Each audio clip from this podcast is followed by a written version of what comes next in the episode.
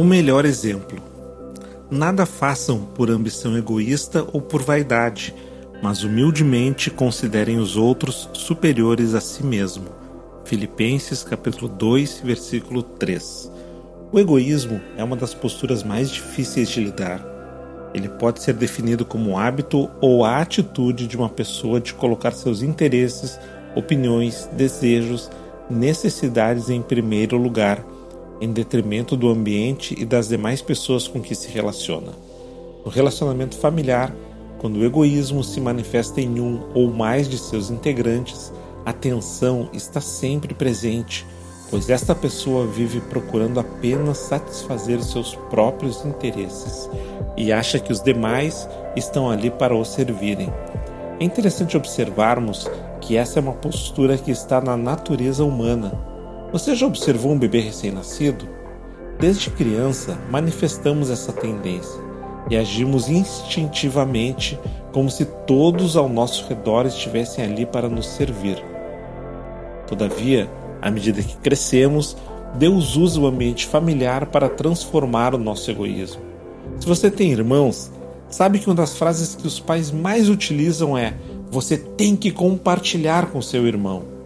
Mas para alguns, isso pode ser algo extremamente difícil, pois num coração egoísta não existe espaço para o outro. Somente quando permitimos que Cristo entre em nossos corações tornando-se Senhor das nossas vidas, experimentamos um processo de transformação. Ao olharmos para Jesus, vemos nele o nosso melhor exemplo. Cada um cuide não somente dos seus interesses, mas também dos interesses dos outros. Seja a atitude de vocês a mesma de Cristo Jesus. Filipenses capítulo 2, versículo 4 e 5. Quando aplicamos este princípio à família, não existe mais espaço para os nossos próprios interesses, pois o exemplo dele nos constrange a vivermos uma vida de entrega e doação, tornando o ambiente familiar um lugar de edificação mútua.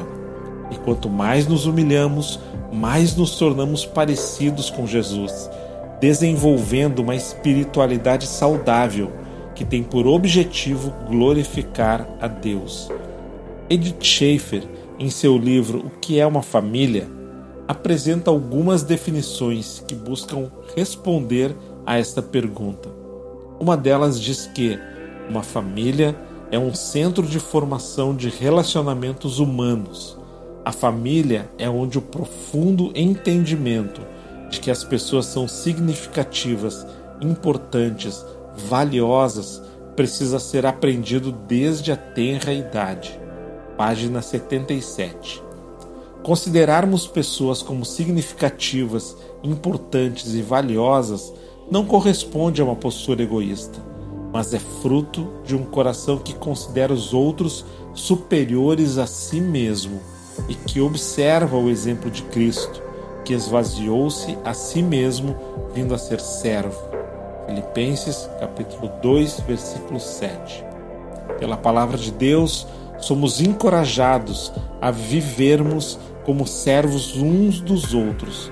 E a família é o melhor ambiente para exercitarmos esse princípio, pois todos os dias a nossa humanidade quer comandar as nossas ações e reações, mas quando estamos em Cristo, vivendo um relacionamento diário com Ele, isso se reflete numa postura humilde e servil que traz glória ao nome de Deus.